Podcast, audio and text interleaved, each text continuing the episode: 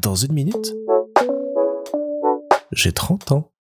Salut En tout début de semaine, notre grande copine Mel nous a raconté euh, une jolie anecdote à propos de la fille de sa sœur et des choses absolument trop mignonnes que peuvent euh, dire et euh, sortir les enfants. Ça m'a fait me souvenir à ce moment-là que mes parents ont quelque part un carnet dans lequel ils ont noté toutes les petites phrases qu'on a pu dire depuis qu'on est né, depuis qu'on s'est parlé, et je pense qu'il y a quelques pépites que j'ai oubliées dans ce carnet. Et donc c'est pour ça que j'ai envoyé aujourd'hui un petit mot à ma maman pour lui demander la prochaine fois que je vais la voir à la fin du mois, pour savoir si ce carnet existe toujours et si je peux le récupérer et voir un petit peu ce qu'il y a dedans, parce que je pense qu'il y a quelques petites choses qui vont à la fois me faire rire et me rappeler plein de souvenirs. Je trouve que c'est une super idée parce que c'est à la fois un joli instantané et ça permet de transmettre de, beaux souvenirs par la suite et d'en garder une trace.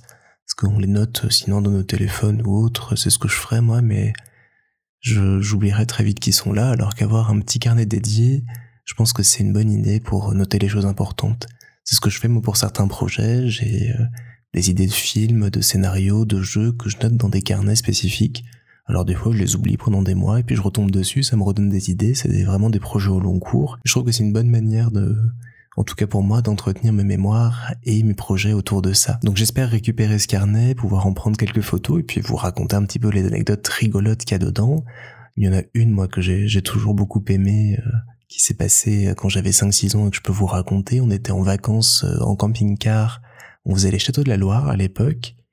Et un matin, je me lève, mon petit déjeune, voilà, c'est bonne ambiance, et je me dirige vers la porte du camping-car, et là je dis sur un ton très solennel, j'ouvre la porte du destin.